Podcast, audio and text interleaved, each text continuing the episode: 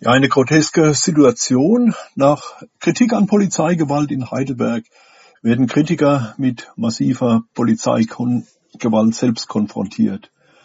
Ja, aber gehen wir der Reihe nach vor. Ja, Patrick und Leonie, ihr wart bei einer Podiumsdiskussion mit dem Titel Wer schützt die Demokratie?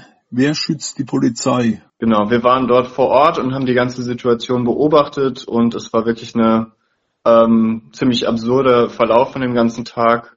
Genau, und da können wir heute ein bisschen was dazu erzählen. Die Podiumsdiskussion, äh, was für ein Setting war da? Wer war da Teilnehmer? Das war im Rahmen von so einer ähm, Ausstellung, eine Sonderausstellung, die heißt Freunde, Helfer, Straßenkämpfer, die Polizei in der Weimarer Republik. Das ist eine Ausstellung von der Polizeiakademie Niedersachsen für ein Polizeimuseum konzipiert. Also das ist schon ein bisschen ähm, ja problematisch an sich, dass da quasi die Polizei so als Quelle genommen wurde für eine Ausstellung über die Polizei. Und genau, das ist in der ähm, hier im Haus der Stiftung Reichspräsident Friedrich Ebert Gedenkstätte. Und ja, genau, es hängt nicht äh, mit der Friedrich Ebert Stiftung von der SPD zusammen, sondern ist unabhängig und die weicht auch inhaltlich stark von der sozialdemokratischen Friedrich-Ebert-Stiftung ab.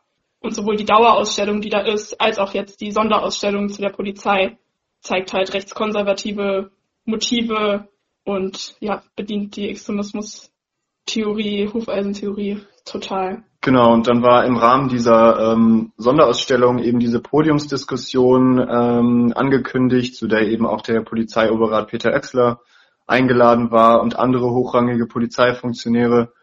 Und ähm, das war auf jeden Fall ziemlich zynisch, dass ähm, kurz vor dem Jahrestag von der brutalen Tötung von einem Menschen in Mannheim Menschen, also äh, Polizeifunktionäre aus dem Mannheimer Revier, von dem äh, die Beamten waren, die sich dafür verantworten müssen, eingeladen waren, also kurz vor diesem Jahrestag eine Veranstaltung zu organisieren, die den Titel trägt, Wer schützt die Polizei, ist auf jeden Fall extrem zynisch und hat viele Leute eben dazu gebracht, unter anderem uns auch, ähm, dorthin zu gehen und die Polizei auf jeden Fall mit Kritik zu konfrontieren.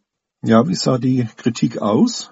Ähm, es wurde Kritik geäußert in Form von Statements, die da vorgelesen oder vorgetragen wurden. Die haben sich äh, eben auf die Ausstellung bezogen, also auf die Bezug auf die ähm, mit Bezug irgendwie auf die Extremismustheorie, was für Kritik daran zu äußern ist.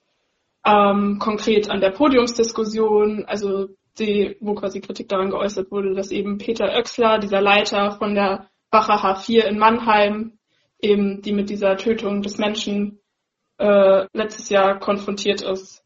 Genau, Kritik daran, dass der eingeladen wurde, aber auch äh, strukturelle äh, Kritik an der Polizei zu rassistischen Strukturen, so darauf wurde insgesamt eingegangen.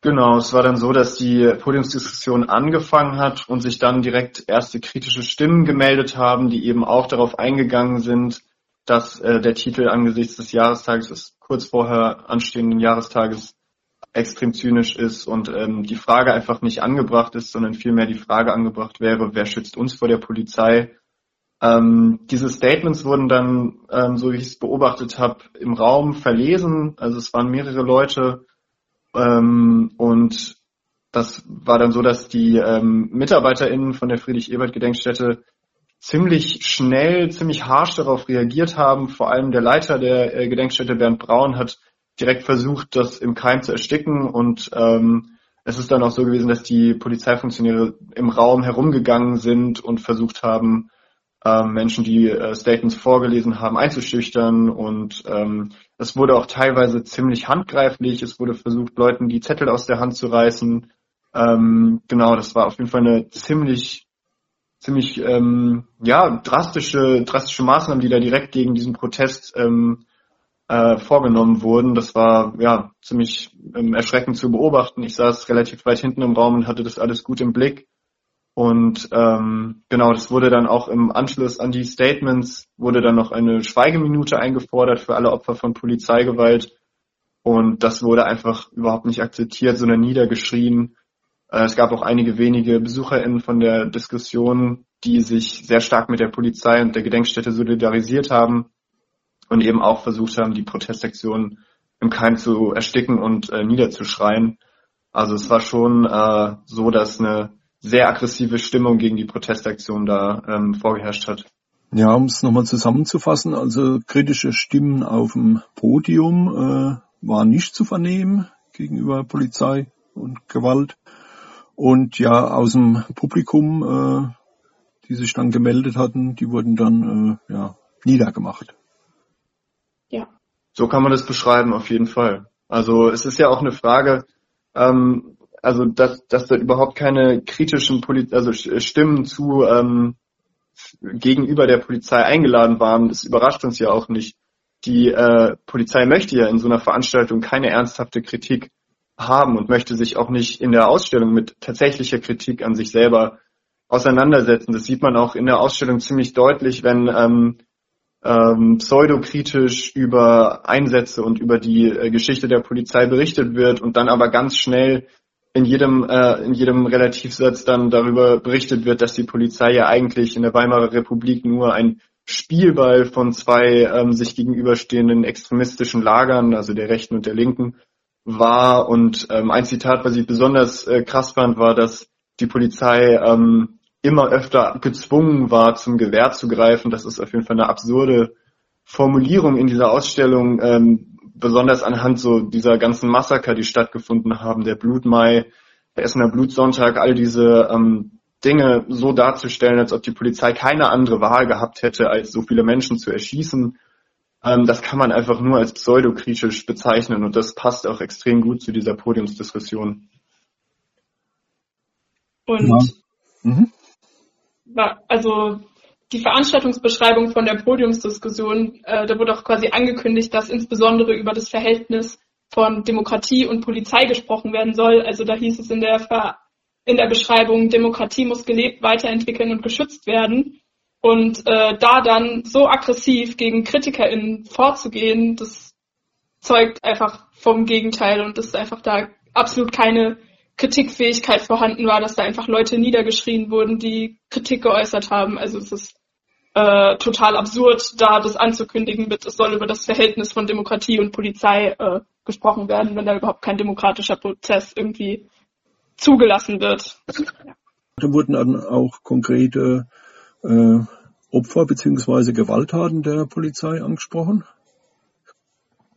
Ähm, ja, es gab, äh, so wie ich das gesehen habe, eine, ähm, wurden Plätze reserviert für Menschen, die von der Polizei getötet wurden.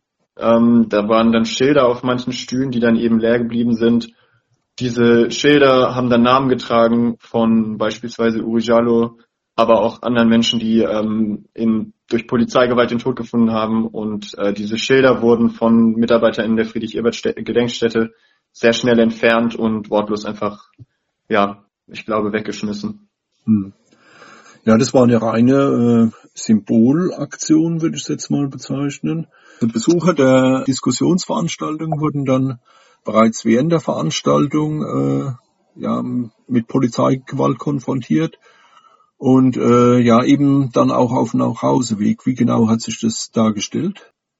Ähm, die äh, Menschen, die in der Diskussion sich kritisch geäußert haben, haben ja eben in Reaktion darauf, dass die Schweigeminute nicht akzeptiert wurde und niedergeschrien wurde, gesammelt den Saal verlassen. Da sind dann nur wenige übrig geblieben, die äh, dort sitzen geblieben sind. Und ähm, als wir nach draußen gegangen sind, ähm, war schon überall Blaulicht. Aus jeder Ecke kamen Streifenwagen. Ähm, und ich weiß noch, dass ich dann äh, hochgelaufen bin in die äh, in eine äh, Straße in der Altstadt und dort wurden dann vor mir mehrere Personen, die auch eben einfach auf dem Nachhauseweg waren, ähm, äh, zu Boden gebracht, äh, mit Handschellen fixiert. Eine Person wurde auch mit Pfefferspray angegriffen und verletzt. Ähm, die Polizei äh, hat die ja mit mit äh, mit brutaler Gewalt eben daran gehindert, ihren Heimweg anzutreten und hat die Leute dann schließlich ähm, äh, hat die Personalien von diesen Menschen dann aufgenommen, obwohl ja eigentlich überhaupt nicht klar war, was, was den Personen zur Last gelegt wird. Ähm, ja. Genau, sie haben äh, nicht nur die Personalien, glaube ich, von drei Menschen aufgenommen. Ich glaube, sie haben auch eine Person mitgenommen auf die Wache und haben ja, also wir haben nur gesehen, wie sie dann äh, quasi abgeführt wurde. Und äh, da musste dann auch noch ein Krankenwagen gerufen werden für die Person, weil die so stark verletzt wurde, irgendwie bei äh, dem zu Boden tackeln und Pfefferspray und was auch immer da eingesetzt wurde. Und äh, man kann da nicht mal von einem unverhältnismäßigen äh, Einsatz reden, weil es einfach überhaupt keinen Anlass dafür gab und es hätte keine Verhältnismäßigkeit gegeben. Also es war einfach ab eine absurde Szene, die sich da abgespielt hat. Äh, eine Person hat auch bei der, nach der Personalienangabe den Ausweis nicht zurückbekommen, weil irgendwie die Polizei scheinbar den Ausweis verloren hat, das ich so mitbekommen habe. Äh, dann war der Personalausweis von der Person weg. Äh, genau, und die Menschen wurden da in Handschellen wirklich über eine richtig lange Zeit einfach festgehalten. Und ja, Passantinnen wurden nicht durchgelassen, die Presse wurde nicht durchgelassen. Also es war ein Pressefotograf da, der wurde angeschrien von den PolizistInnen und ich glaube, Menschen hatten auch die Szene gefilmt, denen wurde dann das Handy weggenommen und es musste gelöscht werden, weil es scheinbar der Polizei so peinlich war, wie die da aufgetreten sind, hoffentlich selbst. Die haben da eben dann auch eine riesen, ein riesen, ja, Belagerungsszenario in der Altstadt da aufgefahren. Also wie gesagt, es waren sieben Streifenwagen im Einsatz, mehrere äh, Beamte von der Bereitschaftspolizei waren noch unterwegs. Wer weiß, was irgendwie noch unterwegs gewesen wäre, wenn es noch weitergegangen wäre. Ähm, und dann war eben eine große Absperrzone in der, in der Altstadt und ähm, ja, insgesamt ist das, war das einfach ja wirklich absurd, diese ganze Situation, wenn, wenn man überlegt, was eigentlich vorher in, dem, äh, in der Diskussion vorgefallen war, nämlich eigentlich nichts, außer dass Menschen kritisch äh, sich gegenüber der Polizei geäußert haben. Aber ähm, ja, die Polizei hat bewiesen, wie sie mit Kritik umgeht, dass sie äh, ja ernst gemeinte und entschlossene Kritik an ihrem an ihrer Institution überhaupt nicht akzeptiert und ähm, ja, Menschen, die genau das tun, einfach direkt kriminalisiert, verletzt und auch gegebenenfalls einfach einsteckt und mit auf die Wache nimmt, um sie erkennungsdienstlich zu behandeln. Äh, dabei kann es eigentlich nur darum gehen, weil äh, also es ist ja nichts passiert vorher, so da geht es eigentlich nur darum, irgendwie Daten zu sammeln über Menschen, die polizeikritisch sind. Also das ist sicher auch ein großer äh, Aspekt dabei, ja. Hm. Ja, das wollte ich gerade ansprechen. Das heißt ja immer so schön, äh, dass, dass es anlassbezogen äh, die Aktionen der Polizei äh, sein sollten, aber das kann man, kann man hier von keiner Beziehung irgendwie feststellen. Ja, ich denke, dass auch einfach ein Faktor war, dass eben diese hochrangigen Funktionäre der Polizei anwesend waren, eben der Polizeioberrat Peter Oechsler, oder Uwe Schrötel, ähm, ein Revierleiter oder Volker Jungkind, der erste Polizeihauptkommissar. Ähm, und dass es eben, ja, dass die Polizei einen Gesichtsverlust wahren wollte und eben auch auf eine gewisse Art genau dafür gesorgt hat. Also das war schon kein kluger Schachzug. Aber gleichzeitig versucht die Polizei ja dann auch ihre Sicht ähm, der, der Situation dann zu verbreiten. Sie hat dann direkt noch am Abend, kurz nach dem Vorfall, eine, ähm, äh, eine, einen Bericht rausgegeben, der dann von vielen Zeitungen einfach direkt abgedruckt wurde. Das ist auch immer eine Sache, die ziemlich schockierend ist, dass viele ähm, Medienportale einfach direkt die Polizeiberichte übernehmen, ohne dort irgendwas zu ändern. Ähm, das ist, kann eigentlich nicht sein und es ist extrem gefährlich gefährlich für eine Presselandschaft. Ähm, deswegen sind wir auch froh, dass es einige kritische Stimmen gab, ähm, die über den Fall berichtet haben, wie er eigentlich ähm, abgelaufen ist. Und deswegen sind wir auch froh, dass wir heute hier unsere Sicht oder die Sicht, wie sie wirklich war, auf die Dinge ähm, äh, abgeben können.